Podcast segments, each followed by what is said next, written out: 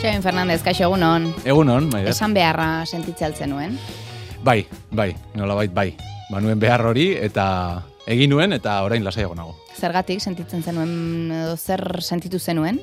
Ba, begira, e, nik askotan esaten dut bere garaian kaiola batetik atera nintzela, ezta? E, eta bigarren aldiz, kaiola barruan sentitzen nintzen, eta horrek e, asko aserretzen nindun, eta esan nuen, ez, ez dut nahi gehiago berriz, kaiola hontan egon nahi, eta atera behar naiz nola baita mendik. Mm. Eta lasaiago sentitu zinela, eh, esan da gero, kontatu diguzu. Eta erreakzioek, beldurrik emate altzi zuten? Bai, noski, bai. Beldurra, eh, errespetua, eh, bueno, eh, ez nekien zer etorriko zen. Baina, baina orain horrekin ere oso lasai nago, pozik nago, eh, erreakzioak izan dira, eh, baina oso erreakzio politak izan dira, eta oso lagungarriak izan zaizkidan eh, erreakzioak izan dira, eh, gehienak bintzat. Ze kaiola barruan amar urtez Bai. egon zara gordeta, eduki duzu gordeta Bai, informazioa esango dugu. bai, bai, esango genuke nire honek eh, izan dudala hor nire kontrolpean, eta hortxe babes, babesean izan dut. Eta arazorik sortu aldizu, barruan gordetze horrek. Bai, bai, bai, bai, bai. Bueno, azkenean, e, bueno, inauteri betean gaude, eta maskarak askotan aipatzen ditut nik, eta ez ditut esango mozorrotuta bizi nintzen nik, baina, baina bai, maskara bat soinean e, eraman dudala sentitu dut e, denbora luzez, eta egia da gero etxean maskara hori kentzen duzula, eta hortxe daukazu, ez? zure altxorra hor dago, e, zure kontrolpean dagoen hori etxean dago, eta etxean ba, filtro eta maskara guztiak kenduta, ba, ba bai, sufritzen nuen beste modu batetara. Xabin Fernandez kazetariarekin ari gara izketan, ane. Bai, gazteako lankide izan duguna urtetan, ezta? Zero positiboa dela jakinarazi du jendaurrean, amar urtez ezkutuan izan ondoren, kaiolan izan ondoren, eta horixe, baizketaldi lasai bat egiteko gonbiatu dugu faktoriera. Eta lehen da bizi argitu nahiko genuke nola esan behar den zero positiboa zarela, edo egokiagoa da giza imunoskaxaren birusa duzula esatea? Bueno, nik eh, orain, eh, oso lasai izaten dut, zero positiboa nahi zela.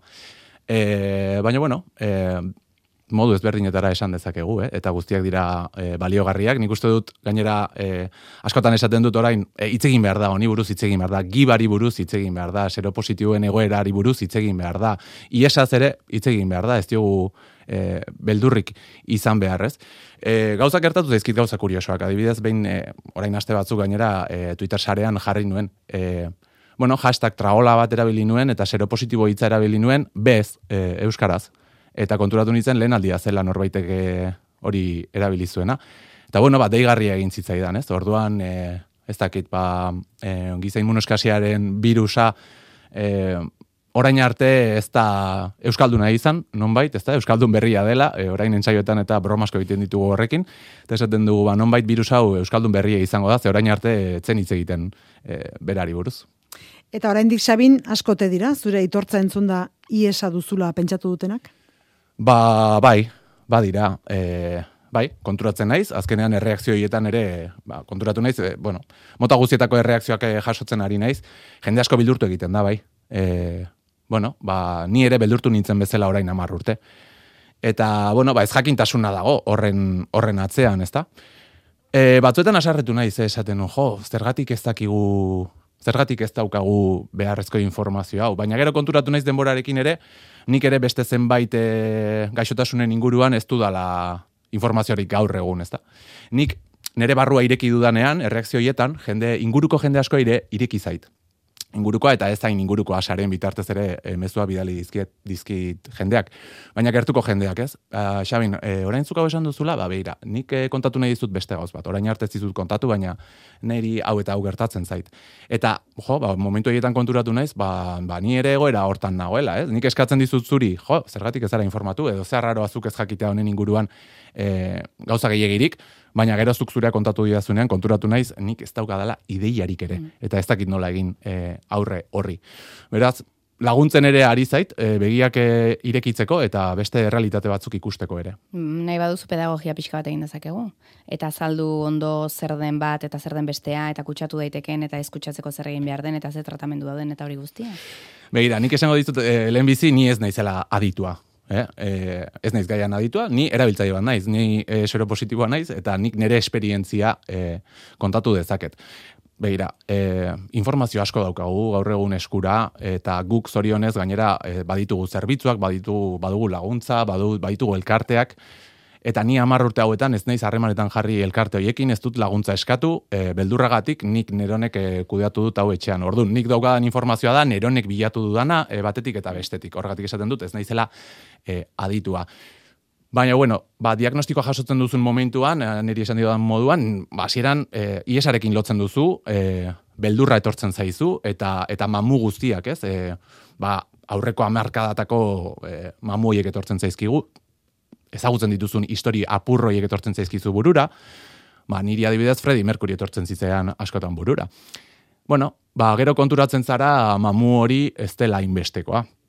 E, ni infektatu naiz, nik virus hori badut nere gorputzean, baina e, ez dut iesik. E, iesa da on sindrome bat, esango genuke gibak azkenean gure defentsak e, ba, ba dituela, ezta? Eta, eta gorputza ahuldu egiten duela, eta ahul dago nenean, bueno, ba, ba, ba mehatxu gehiago dituela, ezta? Eta mehatxu hoiek eta e, etor daitezkeen infekzioak eta gaixotasunak edo minbizi mota batzuk, ba, izango lirateke gero iesa e, eragingo luketenak. Nola baita. Beraz, zu infektatua zaude, baina ez kutsatu, ez da gauza bera. Eta ez, kutsatzeko ere, e, zu gezin duzu kutsatu. Tratamentu batekin hori mozten da, ez? Bai, bai. Eta, bida, kutsatu eta infektatu. Hori da, nik orain arte kutsatu esaten duen. Hmm. Eta, ba, orain gutxi, e, arri beltza elkartera jo nuen, e, ba, hori, zorionez, hemen txeo jartzen daukagun elkarte bat da. Eta bertara joan eta nere historia kontatzen hasi nintzenean, e, erabiltzaile batek esan zidan, aizu, kutsatu esan duzu, Ta bai, ta ez gu ez gara kutsatzen, eh? Gu infektatu egiten gara. Eta esan, beira, ba, beira, lehenengo zaplastikoa ez da, ba, ere e, ikasi behar dut, eta, bueno, ba, ba, ba, zaindu behar dut, nire terminologia ere. Bai, tratamentu bat dago. E, tratamentu asko egon dira historikoki, e, gaur egun e, dugun tratamentuak ez du zer ikusirik noski orain amarkada batzutako tratamentu gogorrarekin. E, nik orain, ba, pilulak hartzen ditut, egunero hartu beharreko pilulak dira, Baina pilula hoiei esker, ba, nire e, virus karga, nire odolean dagoen karga hori, ba, e, detekta ezina da momentu honetan gorputzean dago, noski, baina hortxe daukagu kontrolatuta eta iskini batean egongo da, ba, espero dut beldurtuta eta iskutatuta e, egongo dela. Eta hori, ba, detekta ezina e, nahi zen einean, e, transmiti ezina ere bada virus hori. Gaztereraz e, asko erabiltzen dira, ba, hori, indetektable, intransmitible. I, i, e, ba, oiek, sigla oiek, eta euskara ez litzake detekta ezina, e, transmiti ezina. Eta nik orain e, ez ezingo nuke printzipioz beste inor infektatu. E, beraz, askotan pentsatzen jartzen naiz orain, eta esaten dut, ba, gian, e, pertsona seguruenetako bat orain, ni izango naiz, oso kontrolatuta dudalako, ze elkartean, esaten zidaten, behira, badaude e, sero positiboak, sero negatiboak, eta gero Zero, zero no lo sé, uste gazteleraz esatez dutela, zero no lo sé, asko, asko dira, jende asko dago, agian, ba, probarik egin ez duena, e, agian infektatuta dago, eta ez daki, ze, ze ni ere infektatu nintzen, eta gerora jakin nuen, e, diagnostikoa jaso nuen, baina nonbait nire virusak ja bazera matzan, un, e, batzuk, edo urte batzuk nire, nire gorputzen, nik nabaritu gabe. Nola gogoratzen duzu telefono deia jaso zen unea? Ba, buf, ba, oso gogorra izan zen momentua, e, enuelako e, inondik inora espero e, ni ez nintzen ni esaren proba bat egitera joan. Nik ez nuen e, beldur hori momentuan nire, nire buruan. Ni joan nintzen e, odole maietara, herriko, herriko plazara, herrian bertan. Eta joan nintzen lagunekin, gainera, eta bertan utzitako odolean atzeman zuten birusa. Orduan, ba, bi, e, odole maietara joan, eta hortik egun batzuetara e, jaso nuen deia.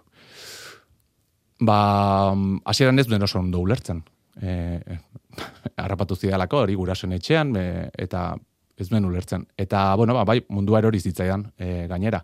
Enituen galdera gehiagi egin. Esan zidaten, bueno, hau ikusi dugu, e, konfirmatu egin behar da. Beraz, e, etor zaitez mesedez, eta berriz egin dizkizugu hemen e, proba serologikoak, eta eta ikusiko dugu benetan, ea konfirmatzen den edo ez. Egon zaitez lasai, eta bat eta beste. Bara, ez nuen galdera gehiagirik egin, eske egin nuen, negarrez hasi nintzen, eta esan nuen, bueno, eta orain zer, e, zein kontatu behar diot hau, eta ba ez nion inorri kontatu. Nire orduko bikoteari bai, noski, berari deitu nion, geratu ginen, e, negarrez aritu ginen, eta bueno, ba, egun horiek e, oso gogorrak izan ziren. Ba, behin, e, ba, konfirmatu arte, ez jakintasun horretan bizitzea gogorra izan zen. Behin konfirmazioa iritsi zenean, bueno, ba, hor ja hasten da beste fase bat, ez? Asimilazio fase bat edo hasten da. E, oso aserren nengoen. Eta gogorra izan zen, bai, bai, ez dizuk ez esango. Bid, bidaia bat bertan bera usteko zoian ere gontzin, eh? Bai, bai, bai, bai. bai, bai. Beldurtuta. Orain, bai, e, atzera begiratzen dut, eta bain gure mugikorrek nola gordetzen dituzten e, e, argazki eta eta artxibo guztiak, ba, orain begiratzen dut zer egiten nuen nik 2000 eta amairuan, ez da? Inguru hartan e, zer egiten nuen. E, eta Berlinera joateko bidaia hartuta nuen, nire bi lagunekin, eta bertan bizi zen beste lagun bat bisitatzeko asmoa genuen. Eta niri albiste hori eman zidatenan esan nuen, koño, ni orain ezin ezin ora joan, ni gaizki nago, gaixo nago, hile egingo naiz batzuetan ere pentsatzen nuen, eta eta ez ez noa. Eta nire bikotak esan zidan, baina zu nola, nola, nola etzoa zela. Bueno, joan nintzen eta eta bidei hark eh, asko lagundu zidan gainera. Eh, egia da nire lagun hori, Berlinen bizi zen lagun hori oso gertuko laguna dela, eta berarekin irekin nintzen, eta eta esan nion, hau eta huertatu zait, eta negarrez kontatu nion, drama, drama handiz kontatu nion, eta bere erantzuna izan zen, eta zer? Uf, esan nola, eta zer? Eta hor pixkat aldatu zitzaizkidan gauzak. E, ikusi nuen, bere realitatea oso bestelakoa zela. E, oituago zegoela. E, eta ni ez. Orduan, bueno, e, ni lasaitzen saiatu zen, eta lortu zuen, eta gaur egun oraindik ere, amar urte beranduago, e, eskertzen diot, ikusten dudan e, guztietan, gogorarazten diot momentura, eta eta esaten diot zenbat lagundu zidan, bere, bere mezu horrek. Berrogei urte baino gehiago pasa dira, e, gip virusak eragindako lendabiziko IES kasuak ezagutu genituenetik, berrogei urtean mm, kontuak atera dituzte, IESarekin berrogei milioi hildako izan direla, hogeita emezortzi milioi bizi dira, e, xabin, mm zarete, gip virusarekin, urtero munduan milioi bat pertsona infektatzen dira, Hortaz, osasun publikoko arazo larri eta serio izaten jarraitzen du, naiz eta tratamenduetan eta asko aurreratu den, eta eriotzak asko gutxitu diren, baina oraindik txertorik ez dago, eta sendabiderik ere ez. Ez, Ez, e, bueno, e, aurrera pausoak badatoz pixkanaka, pixkanaka. E, orain tratamentu berri bat ere e, iritsiko zaigu. Laizter esaten dizuen moduan, orain arte, bueno, nik amar urte hauetan pilulak hartu ditut, eta egunero hartu behar izan dudan tratamentua izan da. Hemendik aurrera, badirudi, ba, sei jabetez behin hartzeko beste tratamentu bat ere iritsiko zaigula, eta horrekin ere espero dute, bueno, ba, ba lasaiago biziko garela e, infektatuak, positiboak ez. E, baina, baina txerturik ez eta e, erremediorik ez, ez? E, soluzio magikorik e, oraingoz ez dago eta ez dakit nik noiz bait iritsiko den. Ez dakit, ez daukat oso argi. Fizikokin abaritzen duzu zerbait? Ez. Ez, e, printzipioz, ez. E, tratamentua gogorra da, azkenean, bueno, ba, baditu bere, bere ondorioak ere, eta ni momentu batzuetan bai sentitu nahi, zeba nekatuago, aulago, e, baina bestela fizikoki esango nuke e, ondo nagoela. Egia da, e, diagnostikoa jaso nuenean ere garrantzi asko, bueno, askotan esan zidaten, bueno, zaindu, e, egin kirola, e, bueno, bizi osasuntxu bat e, izan betiko mezua da, ezta? Baina kasu honetan ere e, luzatu zidaten eta bueno, ba ni ere nere beldurrekin hasi nintzen eta eta horretan ere lagundu lagundu zidan. E, bai, kirol gehiago egiten hasi nintzen, ni 10 urte hauetan osasuntxuago e, bizi bizi naiz, bai. Eta Xabin, e, jakinarazeaz gain orain gaia kontatuz antzez lan bat prestatu duzu. Bai. Kanpora sartzen. Kanpora sartzen, bai. Behin abentura abiatuta, ez da, behin botata piztinara. Bai, egia da, azken amarrurte hauetan, askotan pentsatu dudala e, gai honen inguruan zerbait egitea. Ba, ba hori, konturatu nahi zelako, hemen ez dugula asko hitz egiten horri buruz, eta errealitate hori ere badugula hemen. Eta ez bakarrik iria hondietan, ze badakite egoera oso ez bestelako izango dela Donostian Bilbon edo Legorretan, ez? Eta eta konturatzen naiz herri txikietan ere, ba jende infektatzen dela. E, eta bueno, ba horrekin horri bueltak ematen nik esaten nuen honen inguruan zerbait egin nahi du. Telebistan eh, lanean nengoenean eta bueno, beste esparru batzuk eh, zapaldu ditu danean, esaten bueno, dokumental bat, e, telebista saioren bat, ez? E, badira, e, beste telebista batzutan e, saio batzuk eta eta oso interesgarriak iruditzen zaizkidanak eta bueno, ba horrelako zerbait ekarri gurera edo bueno, ideia ezberdinak. E, gidoi saiakera batzuk ere bai, e, tarteka, baino bueno, paus, azken pauso emateko ausardiarik ez dute orain arte topatu. Eta ba, oraingo honetan bai, e, gaizki nengoen, e, basadui gora bera handiak izan ditut, eta eta fase batean nengoen nahiko iluna, eta eta ez dakiz zergatik momentu horre, ilun horretan esan nuen, bueno, ba, agian orain da momentua, honi heltzeko. Neretzako ere terapia bat izan delako guzti horri buruz e, idaztea, ez Azkenean nere historioa kontatzen dut, eta amar urte hauen e, laburpen moduko bat egiten dut, edo saiatu naiz obra honetan, ondorioz, bueno, terapeutikoa izan da. Behin e, gidoia eukita, e, karo, hori erakutsi egin behar da, eta horrek e, lotxa eta beldur asko ematen zidan. Lehenengo etxean erakutsi nuen, ea zer iruditzen zaizun, hau. Eta jo, ba, ba ondo, baina etxekoekin ba bakizu, ez beti, ba, ja, bai, ni naizelako.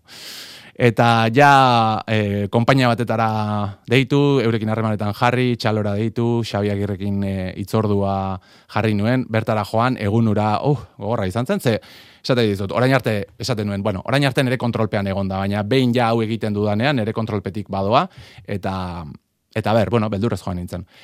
Bueno, bilera ura oso ondo joan zen, e, gidoia utzi nuen, irakurri zuten, eta hortik dator guzti hau kanpora sartzea, estrenaldia egun seinalatu batean, martxoaren amaikan. Bai, 2008ko martxoaren amaika izan zen deiaren e, eguna, eta amar urte beran dago, 2008aren martxoaren amaikan estrenatuko dugu, etxean gainera.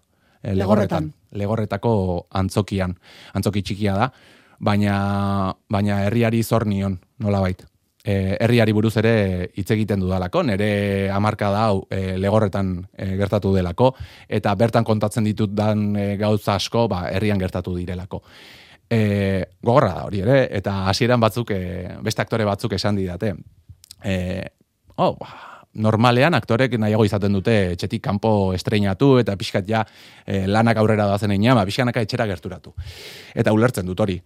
Baina hau da hain gauza pertsonala, e, ze pentsatu nuen ba, agian e, zordietau. Lehenengo etxean egingo dut, eta gero pixkanaka pixkanaka aterako gara. Bueno, egun seinalatua da, leku seinalatua da, eta urduri nago, baina ilusio handiarekin nago, eta egun hori iristeko deseatzen ere bai. Umore ere bai. Umore, ah, umore. Eta intza alkain izango da, virusa, bai. gure kolaboratzailea, gure tertuliak idea. familiako intza alkain, bai. Baina hasieran negarrez kontatzen zenuen hori, orain umoretik kontatuko duzu. Hori da, bai hori ere nahiko argi nuen. E, bai, historiak berak baditu bere, bere ilunak, baina ez dut nahi nik ustera eta atorren hori gero ateratzea triste edo, edo pentsatuz ni ez nagoela ondo. Eta, eta bueno, esan dizuan moduan, gibari buruz hitz egin behar da, seropositiboei buruz hitz egin behar da, baina ez beti drama, drama moduan.